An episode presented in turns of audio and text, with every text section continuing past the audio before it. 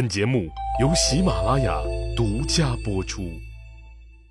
上回说的呀，说司马欣回了一趟咸阳，回来后和章邯说汇报了朝廷中赵高专权，正在网罗证据要置章邯于死地的消息。同时呢，章邯收到了陈馀写来的那封情真意切的劝降书，章邯这心呐是心乱如麻呀。自己成功干掉了项羽也是死，失败那就更不用说了，实在是进退两难呢。自己是联合六国诸侯一起把这破鼓万人锤的秦帝国彻底凿烂，自己割地称王好呢，还是被项羽直接干掉，埋葬在这乱石岗子上好？再不就是作为反贼被赵高抓起来扔进监狱？那上刑鞭打不说，那个变态的死太监肯定会诛灭自己的九族，一个活口都不会给我张家留下呀！张邯真的犹豫了，也开始动摇了，就试着让司马欣去和项羽集团接触。那么现在的张邯，他是不是真心实意的和项羽和谈呢？其实啊，也不是。那司马欣和陈馀说的道理，他张邯都懂，他也不想死。为什么这时候还不是真心实意呢？哼，因为呀，他张邯他有顾虑呀，而且这顾虑太大了。自己杀死了几十万反秦的六国将士不说，那六国起义军中数得出来的大人物，那更是杀了无数。就是最牛逼的称王的那几个家伙，楚王陈胜、齐王田丹。魏王魏咎都是被自己干死的，最主要是自己弄死了现在联军统帅项羽的亲叔叔那个项梁啊，就是自己现在想投降，他们能容得下我吗？项羽不报仇，那魏国人不报仇，齐国人他不报仇，现在这联军里六国统帅那可都是和自己有深仇大恨的人呐。再说了，我张邯还有二十万人呢，就是投降，那我自己也得提出一些对自己和自己的这帮兄弟们有利的条件来。你项羽要是不答应，我为什么要投降你？就是死，我也要拼你个鱼死网破。所以呀，说张邯呢，谈也不是诚心诚意的谈，往往双方呢是谈谈打打，打打谈谈。那朋友们可能要问了，哎，不对呀，老李，按照项羽那暴脾气，他是肯定不会接受章邯的投降的呀。但是从项羽的干爹范增说安排从内部瓦解孤立，说离间章邯，以迫使章邯投降的阴谋来看，项羽肯定是知道，也支持这么做的。那么霸道的项羽为什么不把章邯彻底干掉，斩草除了根？为这个叔叔和六国人民报仇，而是这么急切的想让章邯投降，结束这场战争呢？这个原因呀，是项羽部队的粮草也见了底儿了。项羽最清楚，再和章邯这么耗下去，这鹿死谁手还真不一定。至少人家章邯背后还有那么一个大秦帝国在支撑着呢，自己背后那个楚怀王，哈哈。瘦死的骆驼比马大呀！就是自己最后干掉了章邯，自己要付出的代价也不会小。最主要的是，自己现在已经耗不起了，必须尽快脱身进军咸阳。自己那个老干爹范增早已经得到了密报，刘邦那个老家伙现在可是顺风顺水，快速向咸阳推进着。一旦刘邦先进了咸阳，那可就不好说了。按照怀王之约的约定，那刘邦就该是新的秦王啊。所以呀，不能把时间和精力都耗在这儿，必须尽快的脱身。现在看来，说迅速的击溃章邯也不现实，只有迫使他章邯投降，自己才能快速脱身。就在章邯犹犹豫豫，说打打谈谈，谈谈打打的时候。项羽又放了一个大招，来逼迫张邯投降。嘿呦，孙子，我不打你个满脸桃花开，你张邯还真他妈不知道花儿为什么这样红。项羽派出最强悍的英布和蒲将军带军呀，急行军渡过漳水。这一次呀，是奔着彻底摧毁章邯的后勤补给线去的。项羽自己也没闲着，亲自带领主力部队从另一个方向向秦军发起了总攻，同时让司马欣呢，在这个章邯的军营中悄悄散布流言，说朝廷啊要派人来抓走章邯治罪了。秦军军心大乱，章邯再一次感觉到这人心散了。队伍可是不好带呀，也再也没有抵抗下去的决心了。战斗的结果那就不用说了，张邯的脸呢被打得跟那个车祸现场似的。这时候，说大秦帝国派出的训斥张邯作战不利的使者啊又到了，使者表现的极为恼怒。张邯知道，下波使者在到了的时候，自己的脑袋。恐怕是保不住了。张邯呢？这位在大秦帝国最危险的时候挺身而出、力挽狂澜的将军，已经走到了山穷水尽的地步。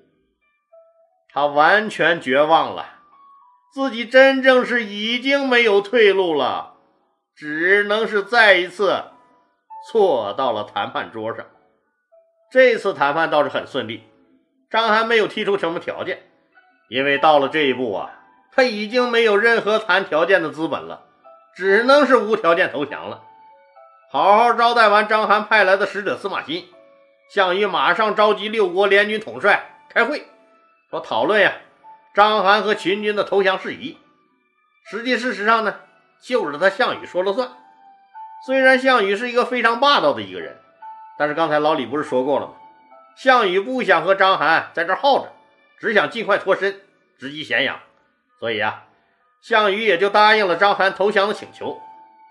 既然项羽做了决定，那六国联军的统帅和其他人只能是拥护这个决定了。谁都知道呀，说能够不用打仗就解决问题，那肯定是好了。至于自己国家原来那些被章邯干掉的那些大咖们，我们不是不给你们报仇啊，那章邯不干死你们。我们怎么上位呀？从某种意义上来说，我们这些人呀，还得感激人家章邯呢。项羽顺利的和章邯达成了一致，就找了个瞎子半仙儿啊，说掐指算了半天，最后啊，说定了个好日子，在这个淮水南岸的殷墟，也就是今天的河南安阳，举行了受降仪式。章邯一见到项羽，立马痛哭起来。他边哭呀，边向项羽诉说了赵高的种种恶行。项羽，是心里一阵反胃，哭哭哭哭你妈个头啊！哭，这么大个大老爷们儿，你还舔了个逼脸，你好意思哭？实际上，张邯这哭吧，也不完全是假哭。你想，要是得到秦帝国的全力支持，没有赵高从中作梗。他张邯也不至于走到今天呀！投降对一个将军来说，绝对是奇耻大辱。如果有选择的话，他章邯宁可战死沙场，也不愿这般的屈辱呀。所以啊，说章邯的哭诉呢，虽然有几分作秀的成分，但在很大程度上也是发自内心的悲哀。哼，当然了，作为胜利者呢，项羽自然也要假意对章邯抚慰了一番。项羽对章邯说：“说将军能弃暗投明，实在是天下之大幸啊！”章邯一把鼻涕一把泪的哭诉道：“我是秦朝的将领，本来应该从一而终，可是赵高这个阉狗王八蛋，起贤妒能，二世皇帝。”又昏庸无道，不辨是非忠良啊，导致天下百姓苦不堪言。我再也不愿意逆天行事、助纣为虐了。自古英雄出少年，上将军您英明神武，年纪轻轻就有惊天伟地之才，定国安邦之志。我对将军的仰慕之情，如那滔滔江水。连绵不绝，海枯石烂，天崩地裂，永不变心。现在将军待我如再生父母，我一定效忠将军，报答您对我的恩情啊！说到这儿，张邯已经是泣不成声了。这个世界上呀，千穿万穿，他是马屁不穿呢。这马屁在别人嘴里说出来，项羽不稀罕，因为每天拍他马屁的人太多了。但是从他张邯嘴里说出来，项羽非常受用。张邯是谁呀？一代战神，楚王陈胜，齐王田丹，魏王魏咎。就连自己的叔叔项梁都是被他弄死的。这么一个战神级的人物，现在就趴在自己的脚下，像个娘们一样哭哭啼啼，拍着自己的马屁，请求自己的原谅。这让项羽十分受用，赶紧扶起张邯，笑着说：“哈哈，张将军不用多心，以前咱们互有冒犯，都是因为咱们各为其主。现在好了。”咱们是一家人了，咱们以前的恩怨一笔勾销。这次呀，若能顺利的灭了暴秦，我给将军你记头功，我们有福同享。我项某人绝不食言。接受秦军投降以后，怎么安抚这投降的二十万人，确实是个难题。目前稳定是压倒一切的工作，是重中之重。这可是二十多万人呢，如果处理不当，引起哗变，那是要出大问题的。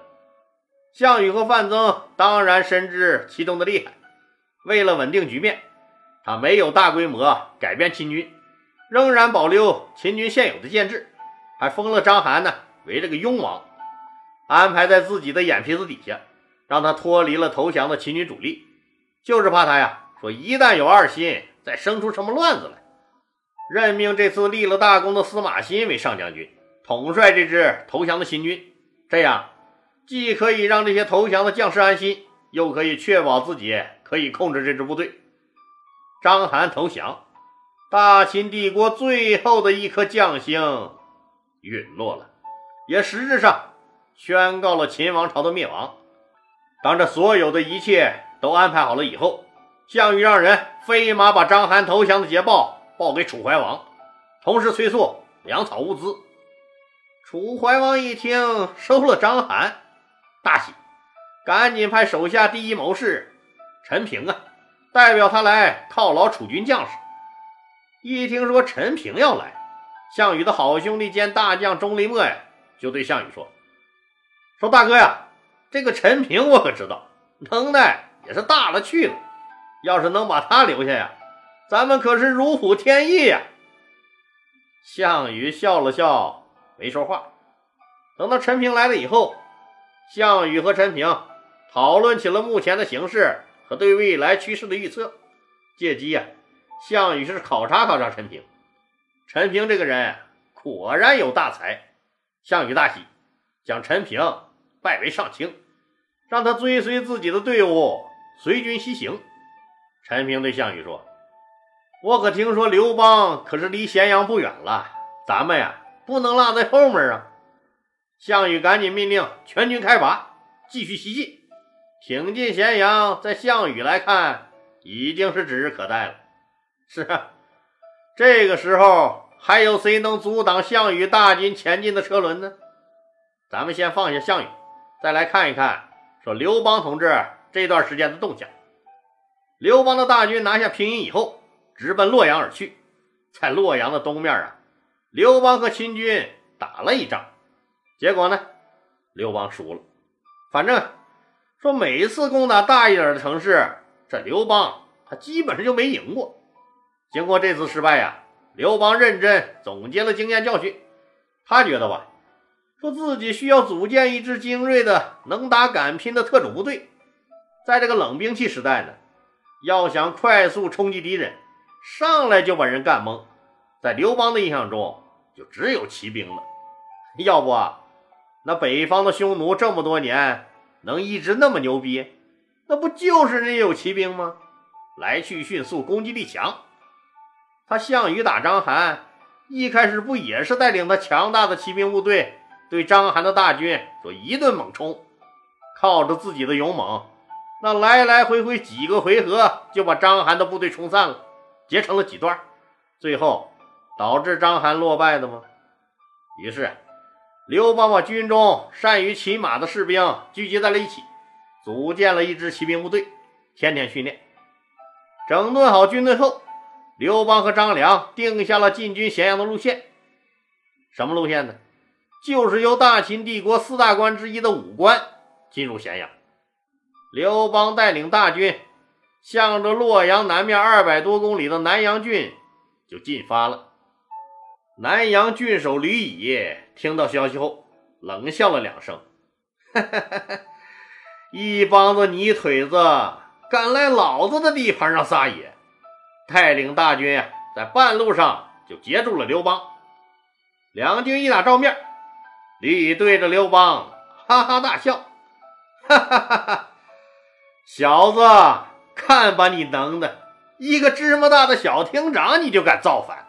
不作死，你就不会死是不？是不是嫌自己死的慢？今天就是你命丧黄泉之时！刘邦大怒，骂道：“老匹夫，你主子胡亥暴虐天下，愚弄百姓，阉狗赵高专权，残害忠良。你要是识相的话。”赶紧跪下给爷爷磕两个头，爷爷饶你不死，否则我就把你的脑袋揪下来当尿壶。吕乙大怒，快给我杀了这群乱党！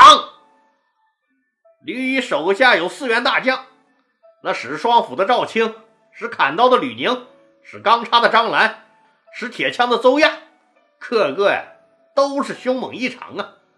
带领两边将士。蜂拥而出，直奔那刘邦就杀了过来。刘邦身后的樊哙、灌婴、曹参、靳西、周勃、郦商也发一声喊，一起杀出。屠戮就开始了，空气中布满了血的味道，整个世界仿佛在颤抖，山崩地裂，刹那间，一个个鲜活的生命化为乌有。肢体崩裂着，躯干支离破碎，在这被血光吞噬的时刻，脑子里只有一个字，那就是杀。从天亮杀到傍晚，远远望去，早已分不清是夕阳还是鲜血染红了大地，土壤早已成了红褐色，鲜血太多。都无法凝固了。这场恶战，只杀的是天昏地暗、鬼哭狼嚎啊！樊哙一刀斩了赵青，郦商砍死了邹亚，灌婴杀了吕宁。这一次呀，刘邦是大获全胜啊！打的南阳郡守吕乙仓皇退回他南阳郡的郡治所在地宛城，打死都不敢出来了。好了。今天啊，就说到这儿吧，谢谢大家。如有需要，请您点击主播头像进入我的店铺，喜马拉雅为您争取到的淘宝、京东特惠好货都在那儿。也欢迎小伙伴们对节目打赏、点赞、评论、转发和分享，谢谢。